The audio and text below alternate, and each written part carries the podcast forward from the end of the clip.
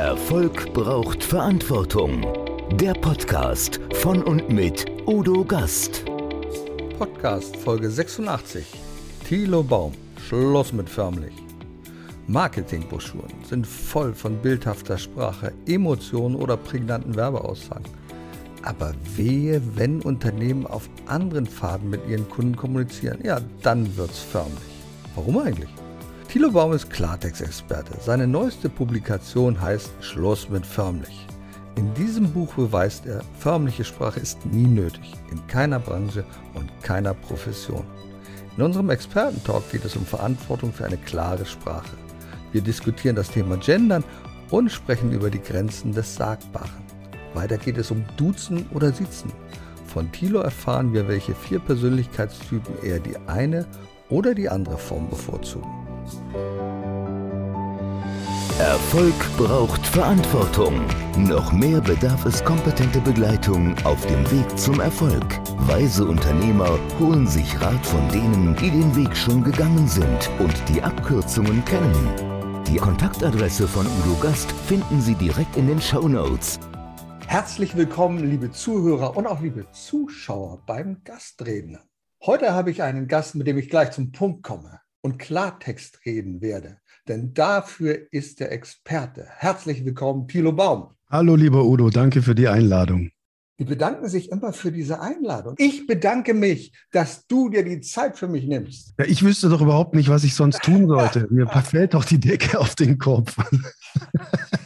das ist ja oft genau das, was wir manchmal nicht tun. Wir nehmen uns nicht die richtige Zeit für unsere Kunden. Du hast dir schon sehr früh Zeit genommen. Du warst Volontär bei der Tageszeitung in Berlin, hast eine Ausbildung an der Henry-Nannen-Schule in Berlin gemacht. Du warst Schlussredakteur in meiner alten Heimat. Da warst in Berlin. Wenn ich das Ortsschild sehe, kann ich das immer noch. Aber sonst normalerweise nicht. Beim Berliner Kurier. Daher kennt man dich. Du kennst dich wirklich mit Sprache aus. Dein Thema ist Klartext. Du bist aber nicht nur Klartext-Experte, du bist auch Musiker. Das weiß ich, weil du kommst auf den Punkt, das machst du mit dem Schlagzeug. Das ist richtig. Machst du das immer noch? Ja, zurzeit weniger. Im Moment steht das Ding in der Scheune und kommt nicht wirklich zum Einsatz. Aber ich will an einer Stelle kurz einhaken. Ich habe kein, kein Volontär bei der Tageszeitung gemacht, also Aha. bei der Taz, sondern bei einer Tageszeitung, nämlich dem Berliner Kurier. Oh, Siehst ja. du, siehst du. Man muss schon nicht nur genau sprechen, sondern genau lesen. Und wahrscheinlich habe ich. Differenz. Ja, ja, dafür habe ich.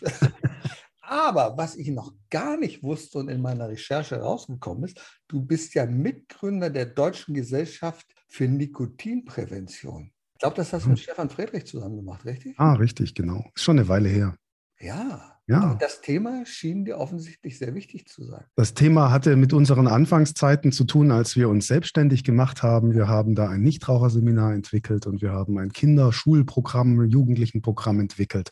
Das ist so der Hintergrund. Letzten Endes geht es aber auch da einfach nur darum, sagen wir mal, wissenschaftlich komplexe Zusammenhänge gerade mit dem Rauchen so zu erklären, dass man es versteht. Also das ist ja das, was ich eigentlich mache.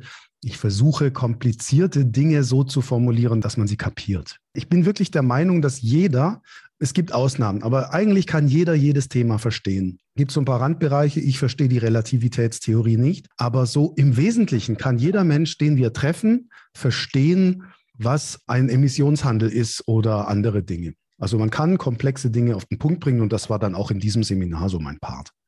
Und was uns nur abhanden gekommen ist, und das verspüre ich immer wieder, die Fähigkeit, uns klar auszudrücken. Ich bin ja noch Ehrenrichter beim Sozialgericht. Mhm. Weißt du, wenn du juristische Vorgänge liest und wenn der da diktiert, dann graust es mich. Das kannst du mal mit diesen Substantivierungen aufhören. Ich bin also völlig entsetzt, wie man eine Sprache so entfremden kann. Und der arme Mensch, der da vorne sitzt, als Beklagter oder als Kläger, der versteht es nicht. Weil er hm. hat mit diesen Substantivierungen, da kann er nichts mit anfangen. Was hm. meinst du, woran liegt das? Nehmen wir mal einen aktuellen Polizeibericht, da wird jemand von der Presse gefragt und gerade wenn die von der Feuerwehr oder Polizei kommen, dann reden die in einer Sprache, da sage ich mir, so würdest du doch nie mit mir reden. Wo kommt das her? Hast du da eine Ahnung? Hat viele, viele Ursachen und Quellen. Also ich sage mal so, gerade der ganze Bereich Juristerei, Polizei und so weiter, da geht es natürlich darum, sich so auszudrücken, dass es wasserdicht ist dass es keine Doppeldeutigkeiten gibt, die es vielleicht gäbe bei einer vielleicht flapsigeren Formulierung. Also ich mache ein ganz einfaches Beispiel. Was ist der Unterschied zwischen falsch und fehlerhaft? Ja, das musst du scharf stellen, das musst du wissen. Das heißt, es kann sein, dass deine Betriebskostenabrechnung fehlerhaft ist, aber sie ist nicht falsch. Es ist eine, eine richtige Betriebskostenabrechnung, aber voller Fehler. Ja, mhm. so und wenn du sowas durcheinander bringst und wenn du da nicht differenziert bist, dann sind Texte, auf die es vor Gericht ankommt oder auch Polizeitexte, die dann in der Öffentlichkeit stehen als Pressemitteilung, die haben diesen Hintergrund eigentlich für diese manchmal eigentümliche Formulierung. Auf der anderen Seite lassen sich auch ganz viele Rechtstexte viel einfacher und klarer formulieren. Also weiß ich nicht, es gibt so diesen einen, kennst du vielleicht den Spaßparagraphen im BGB, den Paragraphen 118. Also eine nicht ernstlich gemeinte Willenserklärung ist nichtig, wenn der Mangel an Ernstlichkeit nicht verkannt wird. Ja, so, das ist so, ja, diese, ja, so. der Mangel an Ernstlichkeit. Ja, das heißt der Mangel an Ernst. Es ist genau das Gleiche, ob du sagst Ernstlichkeit oder mhm. Ernst.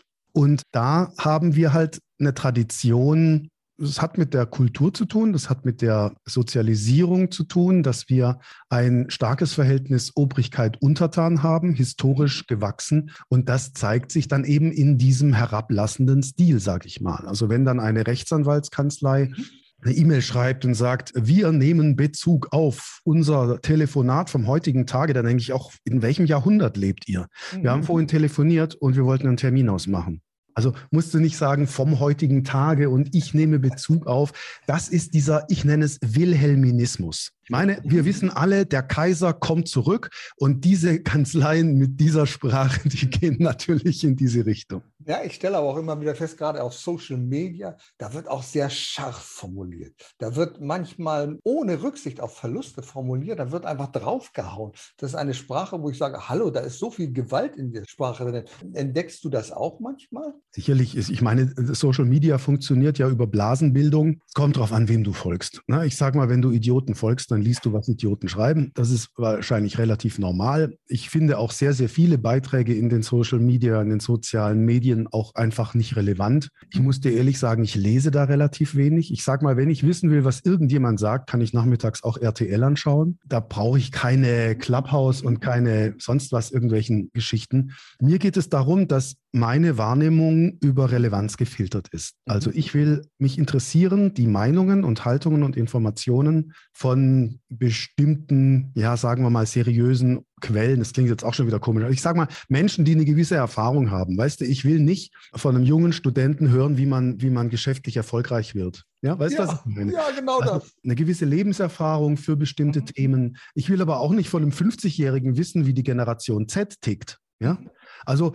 das ist so ein Ding und deswegen erlebe ich es relativ selten. Also ich tue mir diese Schlachten kaum an. Auf der anderen Seite natürlich, die Leute ziehen halt vom Leder, weil sie denken halt, schreib's halt hin. Und sie wissen nicht, wie man schreibt. Sie, manche sind sich der Stärke, der Gewalt in ihren Formulierungen gar nicht bewusst an der Tastatur. Das fängt mit der einfachen Rechtschreibung an. Mich graust das manchmal, wenn ich das sehe, was da so geschrieben wird. Und mhm. du bist ja jemand, bei dem sich das Thema Klartext auch wirklich konsequent durch den ganzen Lebensweg zieht, so wie ich dich wahrgenommen habe. Wenn es da in Social Media etwas gibt, was dich stört, wo du persönlich angegriffen wirst, auch manchmal völlig zu Unrecht, dann redest du auch Klartext mit den Leuten und sagst ihnen, hallo, komm, mhm. das ist meine Position und hier ist die ja. Grenze. Ich glaube, das ist sehr wichtig, dass wir das tun. Natürlich. Also es, es, spricht doch gar nichts dagegen. Mhm. Am witzigsten finde ich es ja, wenn Menschen sich auf die Meinungsfreiheit berufen, weil du ihre Meinung nicht übernimmst. also wir zwei haben jetzt ein, ein Meinungsdelta. Ja, du meinst ja. was anderes als ich. Ja, Und dann werfe ich dir vor, du seist kritikunfähig, weil mhm. du meine Meinung nicht übernimmst.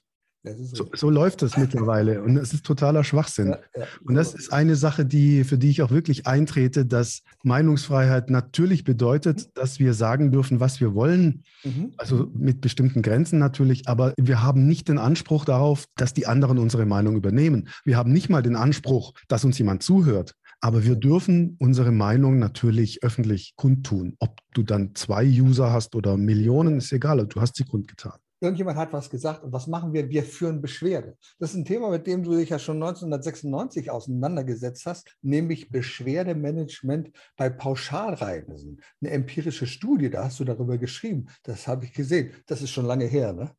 Ist das eine Weile her, ja. Ja, das ist eine Weile her. Und du hast das fortgesetzt. Du hast sehr, sehr viele Bücher geschrieben. Das Buch der tausend Gebote. Du hast mhm. das Buch geschrieben, Schluss mit förmlich. So geht menschliche mhm. Unternehmenskommunikation. Das liegt hier rum. Das liegt darum? Aber hier. Oh, okay. Ja, und jetzt, ich habe mich gefragt, bei diesem Buch, ich finde das Buchcover so toll, weil es genau das ausdrückt. Ich bin völlig relaxed, da ist ein Sofa und da habe ich die Schuhe drauf und ich bin sicher, es sind deine Stiefel, deine Cowboystiefel, ist das richtig? Klar, natürlich, meine Cowboystiefel, mein Sofa.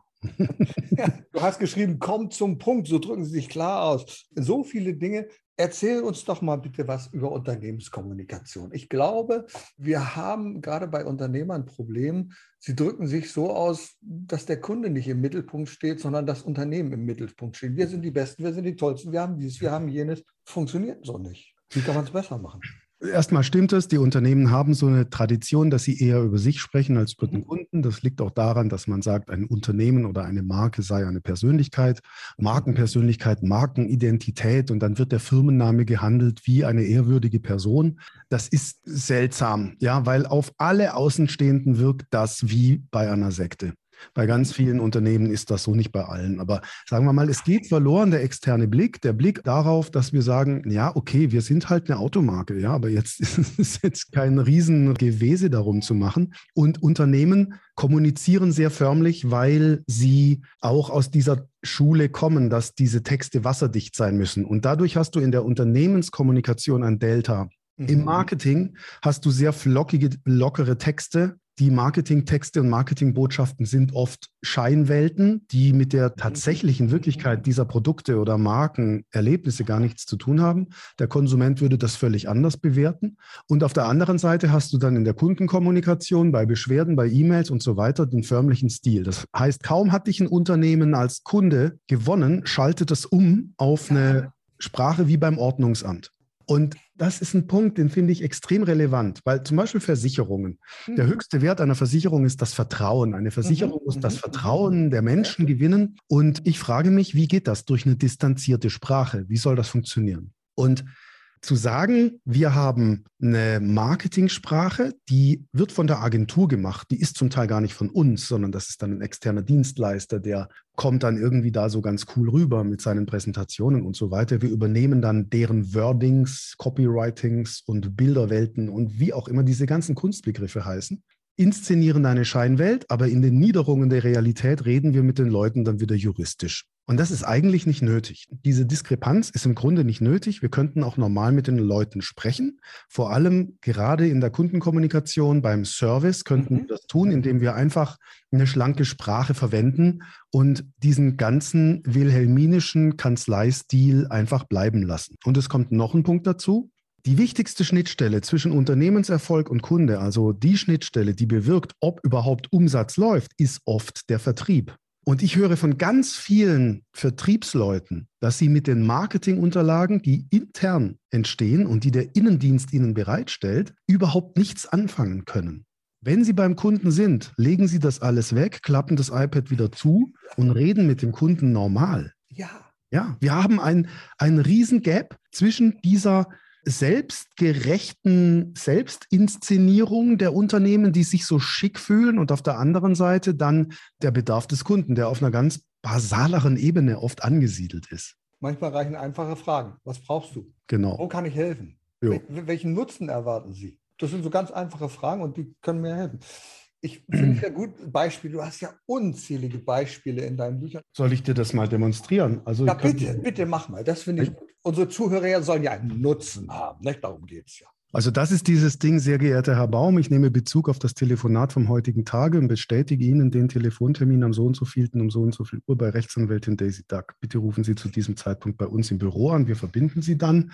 Und wenn ich mir dann mal anschaue, was das alles ist, das ganze Gelbe, was ich jetzt gelb gefärbt habe, ja. ich nehme Bezug auf, ist völlig unnötig, ist distanzierender, herablassender Stil auf das genau. Telefonat vom heutigen Tage. Ja, von heute. Na, vielleicht von gestern. Von heute, von gestrigen. Tage. Oder so. Sicher nicht vom morgigen Tage, aber auf das Telefonat auf unser heute. Telefonat ist ja auf unser Telefonat vorhin. Wie wäre es denn damit? Mhm. Bestätige Ihnen den Telefontermin am 14.02.22 um 10.00 Uhr bei Frau Rechtsanwältin Daisy Duck. Also am 14. Februar. Der Monat heißt so, wir dürfen das ja. sagen. Ja? Also nur Maschinen brauchen ja die Null, um zu erkennen, dass es der Februar ist. Und um 10 Uhr bei Frau Rechtsanwältin Daisy Duck, dann heißt es, bitte rufen Sie zu diesem Zeitpunkt bei uns im Büro an. Ja, wann denn sonst? Eben, du hast ja gerade gesagt um 10 Uhr. Ja? Wir verbinden Sie dann. In der Anlage übersenden wir, das kann man auch einfacher sagen, ich zeige gleich ein Beispiel, die besprochenen Unterlagen mit der Bitte, diese ausgefüllt und unterzeichnet an uns zurückzureichen, ja. zurückreichen. Ja? Das ist das, was ich mit Wilhelminismus meine. Etwas einreichen, das kannst du beim Papst. Ja. Oder beim Kaiser, der vielleicht wiederkommt. Ja? Wir weisen darauf hin, dass da schreibst du mir, dass dir was vorliegen soll. Und dann sagst du mir, mhm. dass du mir das schreibst. Ja. Also wir weisen darauf hin, dass, da könnte ich auch schreiben, hiermit schreiben wir Ihnen das. Mhm. Ich meine, die E-Mail ist ein Hinweis. Also dann steht die Hauptsache im Nebensatz, dass diese uns vor dem Termin vorliegen müssen. Mein Vorschlag ist, sehr geehrter Herr Baum, vielen Dank für Ihren Telefontermin am 14. Februar 2022 um 10 Uhr. Wir lassen die Minuten weg bei ja. der vollen Stunde mit Frau Rechtsanwältin Daisy Duck. Bitte rufen Sie bei uns an, Klammer auf, Telefonnummer nochmal rein, Klammer zu. Wir verbinden Sie dann gerne. Nichts mit Bezug auf das Telefonat vom heutigen Tage.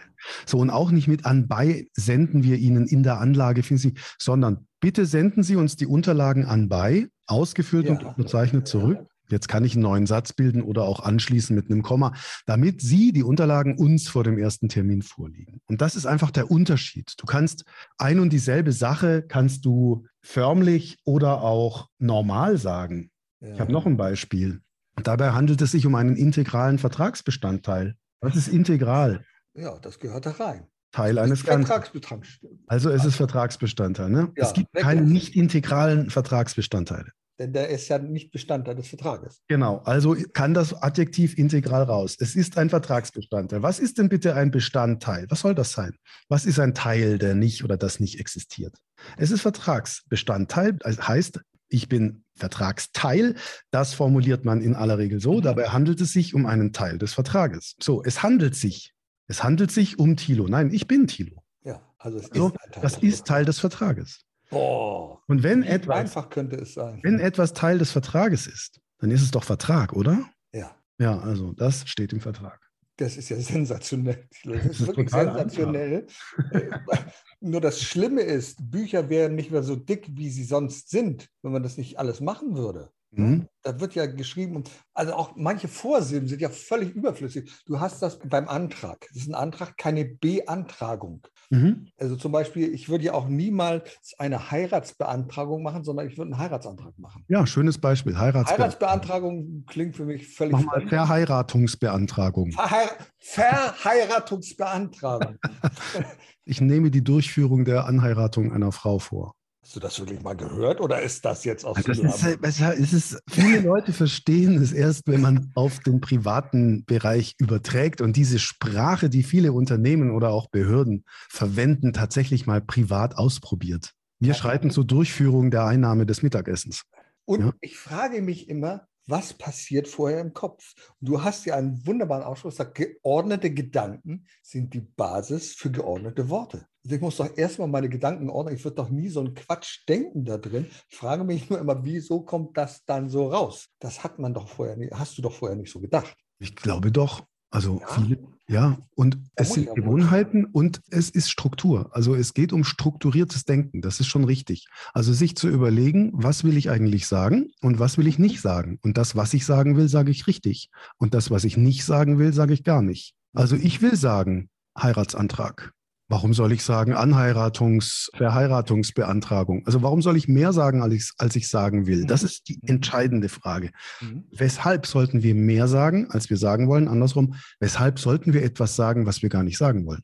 Und wenn man sich daran ein bisschen hält, dann kommt man schon so ein bisschen auf die Spur. Du nimmst ja die Sprache auch wirklich auseinander in deinen Blogs. Du hast ja einen Blog, du hast ja einen Podcast und dieser Podcast ist immer, letztes Mal ging es, glaube ich, um Ausrufungszeichen. Ja. Um so etwas, wo Leute sagen, Pause, ich muss das mal sagen. Also ich, hab, ja. ich weiß mir nicht anders zu helfen, ich muss ein Ausrufungszeichen machen. Ja. Ich muss Großbuchstaben machen. Ich will ja, sagen, wie wichtig das ist. Mhm. Viele Themen. Warum verwenden wir sowas, Ausrufungszeichen? Weil wir es nicht anders wissen. Ne?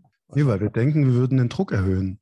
Also wir glauben, dass wir durch ein Ausrufezeichen mehr Druck erzeugen. Das Gegenteil ist halt der Fall. Also wenn ich sage, hiermit ist klar, also wie der Schriftsatz Anwalt, dass dieses Gebäude landwirtschaftlich genutzt wird, Ausrufezeichen, mhm. dann macht dieses Ausrufezeichen die Aussage nicht stärker, mhm. Mhm. sondern der Anwalt stellt fest, dieses Gebäude wird landwirtschaftlich genutzt. Mhm. Klammer auf, hat eine andere Baugenehmigung, was weiß ich, ja. Aber das Ausrufezeichen bringt an der Stelle nichts. Ich mhm. sage, dieses Gebäude wird landwirtschaftlich genutzt, Punkt. Und damit ist gut. Wenn ich jetzt ein Ausrufezeichen setze bei Hallo Ausrufezeichen oder Halt Ausrufezeichen, dann ist es richtig, weil das Ausrufezeichen nach Ausrufen kommt. Es kommt nicht immer nach Imperativen, also nicht immer nach Befehlen. Ich habe die Faustregel, es kommt dann, wenn dieser Befehl auch ein Ausruf ist. Also wenn ich sage, komm her, aber nicht, ich setze doch kein Ausrufezeichen, wenn ich sage, gib mal rüber. ich durfte dich neulich auf der Bühne erleben. Also ich habe mhm. dich ja schon öfter auf der Bühne erlebt. Du warst bei Speakers Excellence, es gibt mal einen Speaker Slam. Mhm. Du kommst völlig relaxed da und sagst, oh Mensch, ich muss mir noch mal Gedanken machen, dann so ein Konzeptblatt und so.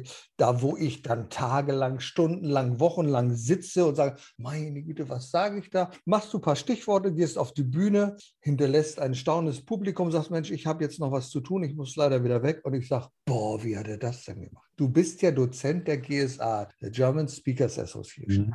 Ist das nicht auch ein Problem unserer neuen jungen Speaker-Kollegen? Da wird geschwafelt, gedingst und ach, und hier noch ein Satz gestellt und da noch was gemacht.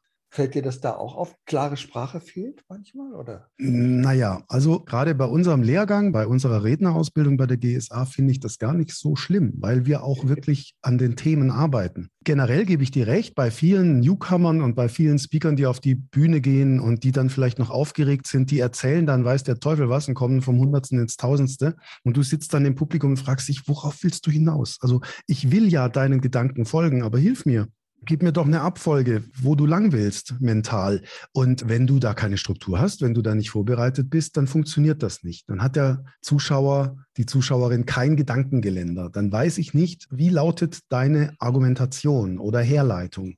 Und bei der GSA-Akademie arbeiten wir massiv mit den Themen. Also wir erarbeiten wirklich gleich am, beim ersten Slot die Relevanz der Themen. Worüber sprichst du eigentlich? Ist das ein Thema, das für Unternehmen relevant ist, für Privatleute? Ist es eher ein Stadtteil? Thema oder ein Inhouse-Thema. Und diese, ich sag mal, Relevanz, die bringt die Leute dann schon dazu, sich klar auszudrücken. Das ist, das ist fast immer der Fall, denn wenn du genau weißt, worüber du sprichst, weißt du auch, worüber du nicht sprichst. Und wenn du weißt, worüber du sprichst und worüber nicht, dann kannst du auch eine Struktur bauen und sagen, okay, wir gehen Schritt für Schritt durch. Mein erster Punkt ist der, mein zweiter Punkt ist der, mein dritter Punkt ist der. Zu diesen drei Punkten habe ich ein paar Gags, ein paar Stories, ein paar Zahlen.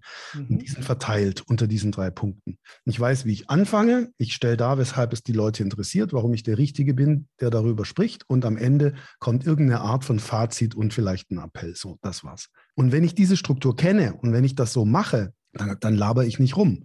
Dann wird mir plötzlich meine Zeit zu schade, weil ich merke, okay, ich habe 20 Minuten, ich habe drei Hauptpunkte. Wenn ich jetzt mal 18 mhm. durch drei teile, habe ich sechs Minuten. Ja, du bist ja, lass mal fünf Minuten pro Hauptpunkt, bis bei 15 Minuten. Und jetzt versuch mal da, die Leute wirklich zu überzeugen und zu berühren, deine Gags und Zahlen unterzubringen. Da kommt niemand, der vorbereitet ist, ins Labern. Da bin ich ganz überzeugt. Also Strukturfehler und Strukturmangel sind, glaube ich, ein Hauptgrund dafür, dass ganz viele Leute ins Labern kommen. Ich habe ja manchmal den Eindruck, dass Menschen, wenn sie auf eine Bühne gehen, sagen, ich mache jetzt eine Tür auf, mhm. jetzt bin ich Schauspieler. Das war was völlig anderes. Jetzt erzähle ich in einem Ton, mit dem ich, wir beide nie so ein miteinander reden würden. Mhm. Für mich sind die interessantesten Speeches die, wo ich persönlich angesprochen werde. Mhm. Nicht die, wo mir jemand ganz esoterisch etwas erzählt und Erkenntnisse, denen ich nicht folgen kann. Mhm. Eine natürliche Sprache benutzen. Und ich glaube, wenn man mhm. so eine künstliche Sprache erschaffen und damit rausgehen, dann schaffen wir sofort eine Distanz bei dem Zuhörer. Das Ja. funktioniert einfach nicht. Definitiv. Also die Leute spielen dann halt eine Rolle. Ja, sie spielen eine Rolle. Und, und, Ja, das ist ein großes Motto. Spielen Sie keine Rolle. das heißt, erstens, geh nicht in die Figur, in eine andere Figur rein ja. und nimm dich nicht so wichtig. Das ist ganz elementar. Also wenn ich in eine andere Figur reingehe, dann spiele ich vielleicht einen Tatortkommissar. In dem Moment bin ich in einer anderen Figur, da bin ich Schauspieler in der Rolle. Wenn ich aber auf die Bühne gehe als Keynote-Speaker, dann wollen doch die Leute wissen, was ich denke. Ich meine, es spricht nichts gegen die eine oder andere Showeinlage, wenn sie zum Thema passt. Mhm. Aber sich auf die Bühne zu stellen und in einer völlig anderen Intonation zu reden, als man eigentlich ist, das ist Quatsch, weil Mhm. das Wichtigste ist an der Stelle, glaube ich, schon Authentizität, dass das Publikum erkennt, ah, okay, hier haben wir jemanden, der hat was zu sagen, es interessiert mich, was er sagt, weil er die und die Absenderkompetenz hat. Authentizität, ein viel bemühtes Wort, aber immer noch so richtig. Ja. Ja, Das deswegen ist es ja absolut- nicht falsch. Also, Absolut richtig. Mhm. Naja, wir wollen ja manchmal übergenau sein. Wir wollen völlig übergenau sein. Ich weiß, da hast du auch eine klare Meinung zu. Mhm. Ein Thema ist beispielsweise Gendern. Gender. Toll. Und was mache ich denn? Liebe Zuhörer und Zuhörerinnen, Mhm. lieben Ladendiebe und Ladendiebinnen, du machst ja in deinen Büchern ganz konsequent, sagst, nee, das hat nichts damit zu tun, ich mache das nicht. Sollten wir gendern? Müssen wir gendern? Was meinst du dazu? Sollen wir auf der Bühne gendern? Werden wir miteinander sprechen? Machen wir uns diese Mühe oder machen wir es nicht? Also meine Meinung hat sich dazu im Lauf der vergangenen Jahre ein bisschen verändert. Ich war, kaum zum Punkt rausgekommen, ist noch viel mehr gegen das Gendern. Heute bin ich eher gemäßigt. Also ich sage mal so, zum Gendern gibt es ganz viele, ganz viele Dinge zu bedenken. Also Ja. alleine das Thema füllt schon mal drei Podcast-Sendungen. Klar. Erstmal, es geht nicht darum, dass wir gendern oder nicht. Denn wenn du komplett genderst, dann hast du überall Sternchen, Unterstriche, große Is und so weiter. Du musst die ganze Zeit, dann sprichst du von Bürgerinnen, Meisterinnen, Kandidatinnen. Wenn du hundertprozentig genderst, ist die Sprache am Schluss so verkorkst, dass sie keiner mehr versteht. Wenn du null genderst, dann ist Alice Schwarzer ein deutscher Feminist. Ja? Ja. Und es funktioniert nicht. Also die Sprache hat sich über die Zeit gewandelt. Mhm. Das Fräulein ist gegangen, die Vorständin ist gekommen. Und wir brauchen da einen Mittelweg. Gerade in der Unternehmenskommunikation ist das aus meiner Sicht sehr wichtig, weil viele Unternehmen zurzeit überlegen, wie sollen wir denn gendern? Also sollen wir gendern? Wenn ja, wie? Machen wir es wie Audi, wo es möglich heißt, es gibt jetzt AudianerInnen mit so einem Gap, ja, mit so einem Schluckauf dazwischen? Oder machen wir es wie andere Autohersteller, die nach wie vor nicht gendern? Und ich habe mir mal den Spaß gemacht, im Vorlauf Mhm. der Bundestagswahl 2021 Mhm. die Wahlprogramme der Parteien durchgeschaut, die im Bundestag vertreten sind.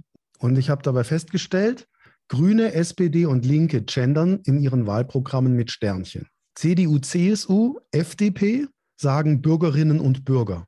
Und die AfD gendert überhaupt nicht und sagt nur Bürger. Ja, die AfD geht aufs generische Maskulinum Mhm. und sagt, wenn wir sagen, der Bürger, dann sind die Frauen mit gemeint. Das ist sprachlich schon immer so gewesen und wir gendern überhaupt nicht. Und je weiter du nach links gehst. Hast du immer stärkeres Gendern. Das bedeutet für ein Unternehmen, das sich fürs Gendern entscheidet, dass es sich darüber klar sein sollte, dass es möglicherweise ein politisches Statement abgibt, ohne es zu merken. Also ich sage mal so, wenn ich einen, ach, es ist so ein bisschen wie bei Duzen und Siezen. Lass mich ja, Bogen machen.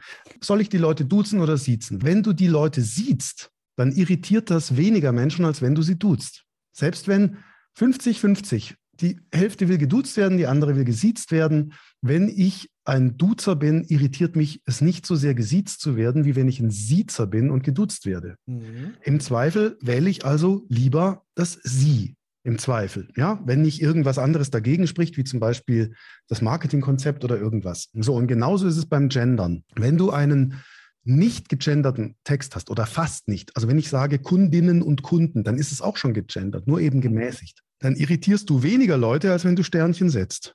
Und wenn du jetzt noch eine Automarke nimmst wie Audi mit ihrem Gendern, dann Mhm. frage ich, wer ist denn die Zielgruppe dieser Automarke? Wer identifiziert sich mit einer Marke, die mit einem Markenkern rausgeht, mit einem Spruch namens Vorsprung durch Technik? Wer? Sind das eher Leute, die gendern oder sind das eher Leute, die nicht gendern? Wer fährt Audi? Und ich Mhm. vermute, dass Audi an dieser Stelle möglicherweise das nicht zu Ende gedacht hat. Das ist einfach nur eine Überlegung. Und wenn ich Unternehmen berate und ihnen helfe dabei, ihre Sprache zu finden, dann finden wir immer den richtigen Mittelweg. Manchmal ist der Mittelweg der, dass man prinzipiell nicht gendert, aber punktuell mal immer noch das andere Geschlecht mit unterbringt. Oder dass man am Anfang einer Rede sagt, dass man alle Geschlechter mit meint. Also es gibt beim Gendern unfassbar viel zu bedenken. Und die Argumente der Gender-Gegner sind ja jetzt auch nicht ohne. Das ist ja alles so zum Beispiel, wenn du sagst, das Sternchen soll alle Geschlechter meinen. Wozu schreibst du dann noch dazu innen? Wieso? Das macht dann keinen Sinn mehr. Ja, das ist nicht zu Ende gedacht. Und deswegen empfehle ich Unternehmen nicht im Sinne der, sagen wir mal, geisteswissenschaftlich-sozialwissenschaftlichen Blase zu gendern, die hier an den entsprechenden Uni-Instituten den Ton angibt und die man bevorzugt in NGOs und in Parteizentralen findet. Sondern der Mensch auf der Straße arbeitet immer noch. Ja, der hat gar keine Zeit, darüber sich eine Rübe zu machen. Ja, und manchmal macht das Gesetz Vorgaben, beispielsweise in Stellenanzeigen, wenn du nach Mitarbeitern suchst, haben wir ja oft oder machen wir ja oft genug. Da musste früher immer stehen männlich, weiblich oder MW. Heute steht MWD dort. Und wehe dem Unternehmen, dass das nicht schreibt, das kann wirklich an den Pranger kommen und es kann rechtliche Konsequenzen nach sich äh, ziehen. MWD, MWD, männlich, weiß, deutsch. Ach, das ist es. Tilo. Das ist, in Wahrheit ist, genau, in Wahrheit ist das eine große Verschwörung. Ich habe mich immer gewundert, dass es ist. Man kann das ja auch manchmal umgehen. Also Beispiel ist sie und du. Das finde ich ganz pfiffig zu sagen. Oder wie ist es mit dem wertschätzenden Business-Du? Da kannst du nicht Nein sagen, weil impliziert ist, aha, du ist so kumpelhaft, aber das wertschätzende Business-Du ist kein anderes Du als das normale Du. Aber du mhm. hast gleich das Gefühl, ach ja, das ist ja mehr achtsamer. Das ist, ist ja wertschätzender, ganz mhm. klar. Du hast ein Kreuz mal rausgebracht, ein Kreuz der Sprache. Mhm. Das finde ich sehr einfach, aber auch sehr eingängig. Da geht es um gut, schlecht, falsch und richtig. Wie ordnet man das denn ein? Worum geht es denn da in diesem Sprachkreuz? Einfach ein Koordinatensystem. Okay. Wie auch immer das dann aufgebaut ist, ist egal. Auf jeden Fall auf einer Achse ist gut und mhm. schlecht mhm. und auf der anderen Achse ist falsch und richtig. Dadurch hast du vier Quadranten und kannst zum Beispiel sagen, idealerweise ist Sprache richtig und gut. Also korrekt, keine Kommafehler drin und auch noch treffend, auf den Punkt, die richtige Formulierung. Die Sonne scheint. Da ist kein Fehler drin und es ist. Doch, es ist falsch. Bei mir stimmt es heute nicht. Genau. Und wenn du jetzt da einen Fehler einbaust, mhm. die Sonne, Komma scheint, dann ist es nicht mehr richtig, dann ist es falsch. Aber gesehen von dem Kommafehler immer noch eine gute Formulierung. Und wenn du, wenn du sagst, hiermit teilen wir Ihnen mit, Komma, dass Ihnen gekündigt wird, dann ist das eine Aussage, die im Nebensatz steht. Also die eigentliche Kündigung steht im Nebensatz und das noch im Passiv. Da würde ich sagen, richtig fürchterliche Sprache, schlechter Deutsch, ja, aber richtig, korrekt. Ja, ja ist ja? korrekt, natürlich. Ist, ist korrekt. Korrekt. So, und wenn du da jetzt noch Fehler einbaust, dann bist du bei falsch und schlecht.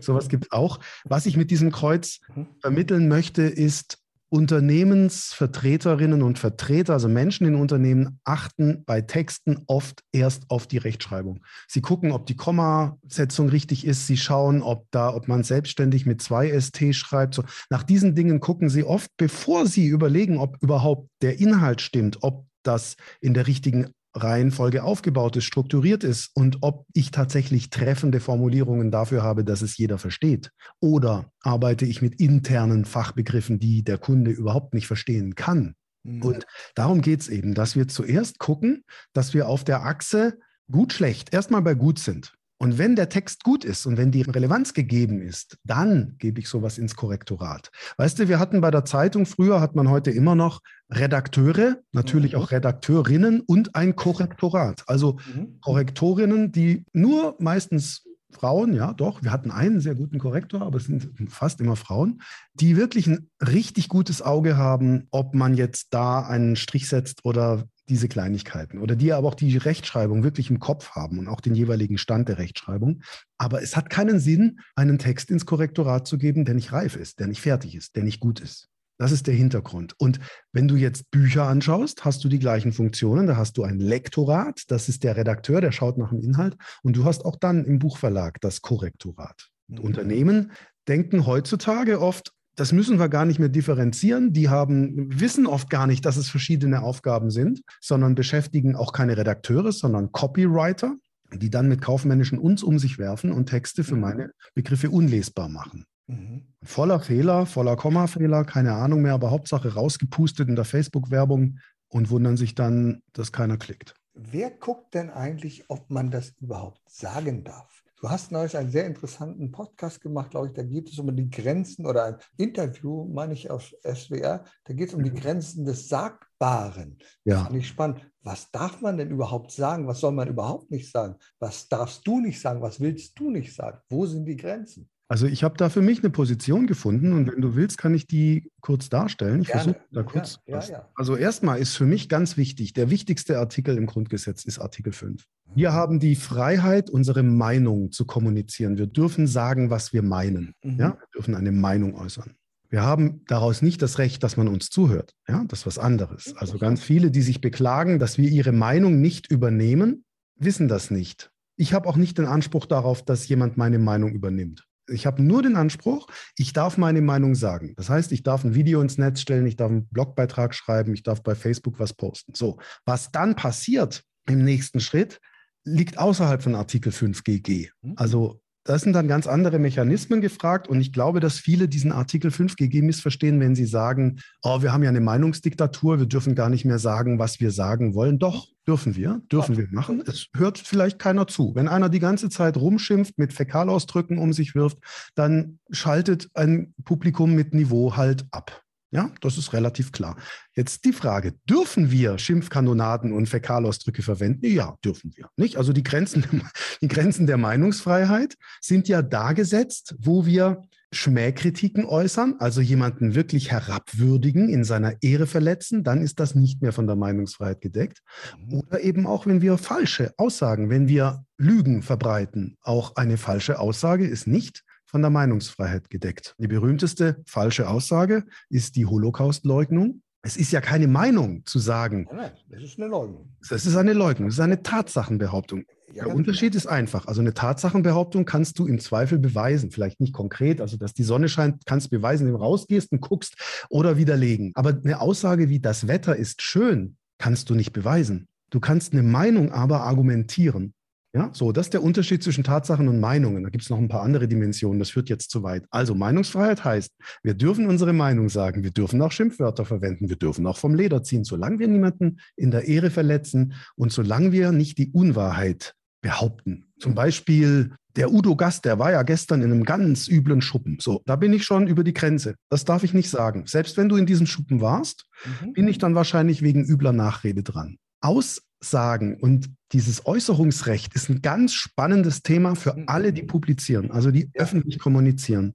Und für mich, die Grenzen des Sagbaren sind jetzt erstmal die Grenzen, die Artikel 5 GG aufgibt, mit den Folgen, dass wir niemanden verletzen oder in seinen Rechten verletzen dürfen. Und dann gibt es noch eine geschmackliche Dimension, die einfach sagt, wenn Attila Hildmann vom Leder zieht und jeden Satz mit einem Ausrufezeichen versieht und sagt, wenn er Reichskanzler sein wird, dann wird dieses und jenes passieren, äh, dann kann er das kommunizieren. Aber das ist dann für mich in dem Sinne nicht sagbar, weil ich dann zum Beispiel als Redakteur eines Mediums, Radio, Fernsehen, Zeitung sagen würde, du bleib mal draußen, weil wir wollen hier ein bestimmtes Niveau halten und mhm. dass du davon sprichst, du wirst Reichskanzler und so, das ist nun mal, um es mal freundlich zu sagen, abwegig sehr viel geschmacklich daneben ist, was logisch daneben ist, was einfach eher auch für multiples Chaos im Kopf spricht, würde ich dann jenseits dieser Grenze ansiedeln. Also ich habe nichts dagegen, dass jemand seine Meinung hat, dass er seine Meinung äußert, aber wenn ich im Internet lese, was das für ein Bullshit ist, dann wird der halt ausgeschaltet. Dann bin ich halt entfreundet oder wie man das nennt, ist ja völlig egal. Und dann gibt es ja hilfsweise auch noch die Comedy und die Satire. Ja. Ein Herr Erdogan musste das schmerzlich erfahren, dass es ja. bei uns durch Herrn Böhmermann keine Majestätsbeleidigung gibt. Ja. Das haben wir nicht bei uns. Nun muss ich, meine ganz persönliche Meinung, ich hätte das, was er gesagt hat, nicht so gesagt. Egal, wie man zu Herrn Erdogan stehen macht, mir war das so ein bisschen zu doll. Ich hätte es nicht so gemacht. Aber das ist die Möglichkeit, die es dann immer noch gibt. Man sagt, oh nee, es war ja Satire. Das war ja ganz klar. Also dann dürfen wir es ja machen. diese Ausrede zu sagen, es ist Satire, da gehe ich mit dir konform, das ist keine Ausrede, das ist ein Vorwand. Das ist ein Vorwand, ganz klar. Ein Vorwand. Er hat vom Leder gezogen und ich ganz kurz, dass es bei uns keine Majestätsbeleidigung mehr gibt, das will ich relativieren. Es gibt ja. immer noch den Paragraph 90 StGB, zum Beispiel die Verunglimpfung des Bundespräsidenten. Das ist richtig. Ja. Das heißt, es gibt solche Strafen. Ja unsere Majestät. Ist ja unsere Majestät. Und da haben wir dann auch wieder einen Straftatsbestand, der in die Meinungsfreiheit eingreift, nicht? Also zum Beispiel so. Das nur ganz kurz der Vollständigkeit halber. Ich weiß nicht, ob es Fälle gab, dass da jemand verurteilt wurde, keine Ahnung, kann man mal recherchieren. Aber es ist schon so, dass ein Land oder ein Gesetzgeber sagt, wir wollen ein gewisses kultiviertes Niveau haben. Wenn ich mir jetzt das Böhmermann-Gedicht über Erdogan anschaue, äh, was er da so über ihn erzählt, es ist einfach wie von einem kleinen Kind vom Leder gezogen. Es gibt überhaupt gar keine Bezüge zum Leben Erdogans. Ich könnte jeden anderen Politikernamen da einsetzen und deswegen ist es für mich keine Satire, sondern einfach nur unter uns gesagt Schwachsinn. Ich finde es einfach bescheuert. Ich finde es total bescheuert. Ich würde aber nicht sagen, dass das Gedicht von Böhmermann, ob man es Gedicht nennt, ist der nächste Punkt, überhaupt juristisch relevant ist. Ich nehme mal an, also für mich ist es nicht relevant. Du hast halt mit der Meinungsfreiheit auch das Recht, Schwachsinn zu verzapfen. Ja, natürlich. Genau. Ist halt so, ja. Aber die Grenze des Sagbaren, also für mich persönlich, ich empöre mich darüber jetzt nicht, über den Böhmermann, aber ich habe mir das angeguckt und dachte nur, was für ein Quatsch. Und habe mich damit nicht weiter befasst. Ja, und das ist dann eben der Punkt, wenn du Menschen erreichen willst mit einer Meinung, mit Positionen, dann ist ein gewisses Niveau, wäre nicht schlecht, sage ich mal. Bildung ich schadet mich, auch manchmal nicht. Ich hätte mich als türkischer Ministerpräsident auch nicht damit beschäftigt. Das ist für mich eine Aufwertung. Weiß ich nicht, ob es eine Aufwertung, ja, und gut. Wie der, Aber, wie er dann reagiert, klar. Das ist richtig. Ja, mhm. nur mhm. haben wir sehr, sehr viel gesprochen über Sprache, über kommt zum Punkt Klartext jetzt brauche ich von dir noch für den einen oder anderen Hörer, der vielleicht sagt, ich bin ja Unternehmer, ich würde ja gerne etwas ändern. Was kann ich denn ändern? Hast du da den einen oder anderen Tipp für Unternehmer, was man auf keinen Fall machen sollte und was man unbedingt sprachlich berücksichtigen sollte, was man tun kann, um sein Unternehmen besser nach vorne zu bringen, besser mit dem Kunden zu kommunizieren? Okay, der erste Tipp ist ganz einfach. Niemand interessiert sich für unser Produkt. Niemand. Udo, bist du schon mal Taxi gefahren, um Taxi zu fahren? Nee, auf keinen Fall. Ich will von A nach B. Richtig. Niemand interessiert sich für das Produkt. Okay? Jetzt gibt es natürlich Besserwisser im Seminar, die sagen, doch, in London, in New York. Ja, okay, aus touristischen Gründen, wegen des Autos. Ja. Wir sind nicht Taxi gefahren, wir fahren nicht Taxi, um Taxi zu fahren, sondern wir wollen von A nach B. Manfred Maus, der Gründer von Obi, hat das mal in einem Vortrag so gesagt, der Kunde will keinen Bohrer, er will ein Loch in der Wand. Ist der Bohrer das Produkt und das Loch in der Wand ist der Nutzen. Mhm. Wenn ich erfolgreich sein will, geschäftlich, muss ich den Nutzen kommunizieren. Das ist jetzt für Geschäftsleute auch nichts Neues, aber trotzdem kommunizieren viele Unternehmen über ihre Produkte. Also sie sagen, wir haben fünf Jahre entwickelt, wir haben zehn Millionen investiert, wir waren alles vor dem Produkt, vor dem Kauf. Es ist alles vor dem Kauf passiert. Mich interessiert vielmehr, was nach dem Kauf passiert. Also, was ist der Nutzen? Wenn ich jetzt einen Zahnarzt nehme und der Zahnarzt geht mit dem Produkt raus, ein Zahnarzt bekommt keine Kunden, wenn er mit dem wirbt, was er tut. Keine Chance. Das will nämlich keiner. Das will keiner. Die Leute wollen das Ergebnis danach. Sie wollen wieder schmerzfrei sein und so weiter. Diese Geschichten. Das heißt, ich muss wirklich mit dem Nutzen, mit dem letztendlichen Ergebnis in die Werbung gehen. Und dieses Ergebnis, diesen Nutzen muss ich so formulieren, dass meine Zielgruppe es versteht. Also raus mit den Fachbegriffen. Raus mit diesen juristischen Wendungen, von denen wir vielleicht denken, dass sie irgendwie wichtig seien. Sie sind es meistens nicht. Das ist der eine Punkt. Und der andere Punkt ist, Nochmal kurz zum Duzen und zum Siezen zurück. Die Frage ist, wer ist meine Zielgruppe?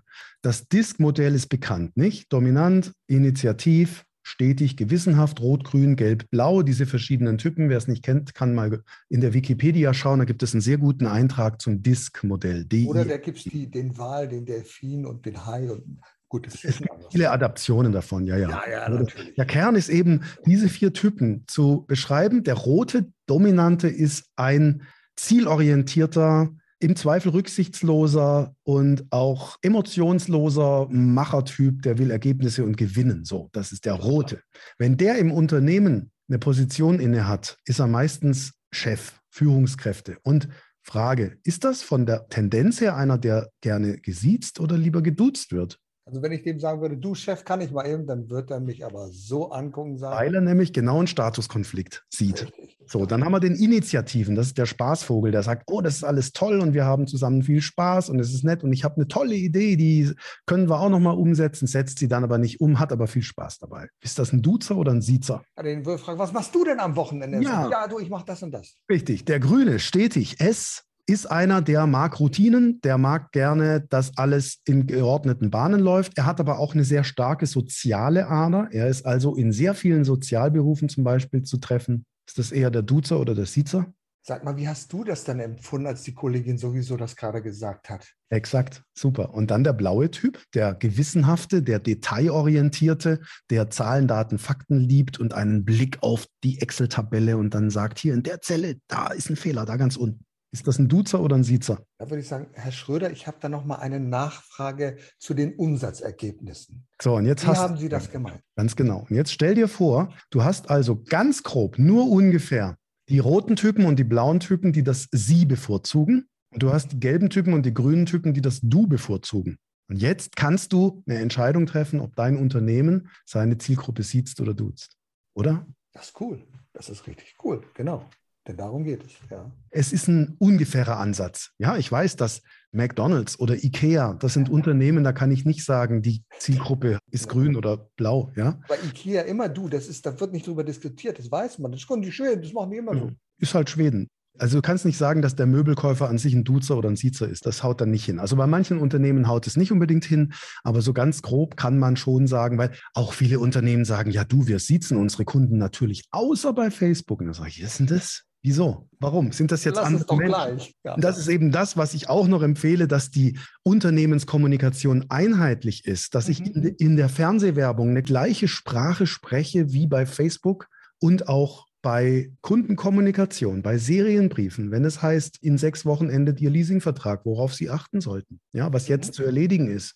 Bitte rufen Sie den Notar an und ja, keine Ahnung. Diese Sprache sollte gleich sein, damit wirklich das Unternehmen spricht. Also Klarheit, wer ist meine Zielgruppe, wie tickt die, wie denken die, was wollen die, wie sind wir drauf, was ist unser größter Wert und dann die richtige Sprache finden. Die meisten Unternehmen sprechen juristisch, ähm, obwohl auch im Unternehmen ganz viele verschiedene Leute arbeiten. Also bei einem Autohersteller arbeiten Designer, Ingenieure, auch Juristen sicherlich, Ärzte, ja, eine Betriebsfeuerwehr. Ich kann da nicht eine Sprache draus ableiten. Und deswegen sagen viele Unternehmen, naja, dann bleiben wir halt sicherheitshalber auf dieser distanzierten, schon ähm, juristischen Sprache. Da empfehle ich dann auch schließlich zu sagen, hey, prüf mal, ob du wirklich Hauptsachen im Nebensatz bringen musst. Damit ist festzuhalten, Komma, das. Und prüf mal, ob du wirklich überflüssige Adjektive verwenden musst, wie gemäß dem geschlossenen Vertrag. Ja, wenn er nicht geschlossen wäre, wäre es kein Vertrag. Ja? Und dass man da eben noch ein paar andere sprachliche Regeln anwendet und schaut, ist es tatsächlich nötig, diese distanzierte Sprache zu verwenden oder ist es nicht einfacher, zumindest die Sprachregeln anzuwenden? Wir müssen ja gar nicht die Inhalte anfassen, aber die Sprachregeln anwenden, um dann zu einer Sprache zu finden, die menschlich und einnehmend wird. Lieber Thilo, viele, viele wertvolle Tipps und der ein oder andere wird sich vielleicht denken, "Hm, den Baum, den könnte ich wohl gebrauchen, der könnte mal schauen, wie es in meiner Unternehmenskommunikation ist. Wen das interessiert, der findet dich einfach, indem er Thilo Baum eingibt, oder? Ich denke schon, ja. Lieber Thilo, ich danke dir für dieses kurzweilige Gespräch, das absolut für mich auf den Punkt war. Wir haben nicht geschwafelt, wir haben verschiedene Dinge abgearbeitet. Es hat mir einfach Spaß gemacht. Ich danke dir sehr dafür. Ich danke dir, lieber Udo. Bis dann. Erfolg braucht Verantwortung. Der Podcast von und mit Udo Gast. Sie brauchen einen echten Mutmacher und erfahrenen Business Coach, der mithilft, Ihr Unternehmen sicher und wirksam nach vorne zu bringen? Und das auch in Krisenzeiten? Dann schreiben Sie jetzt an Udo Gast. Aktuell gibt es noch einen freien Platz. Die Kontaktdaten finden Sie in den Show Notes.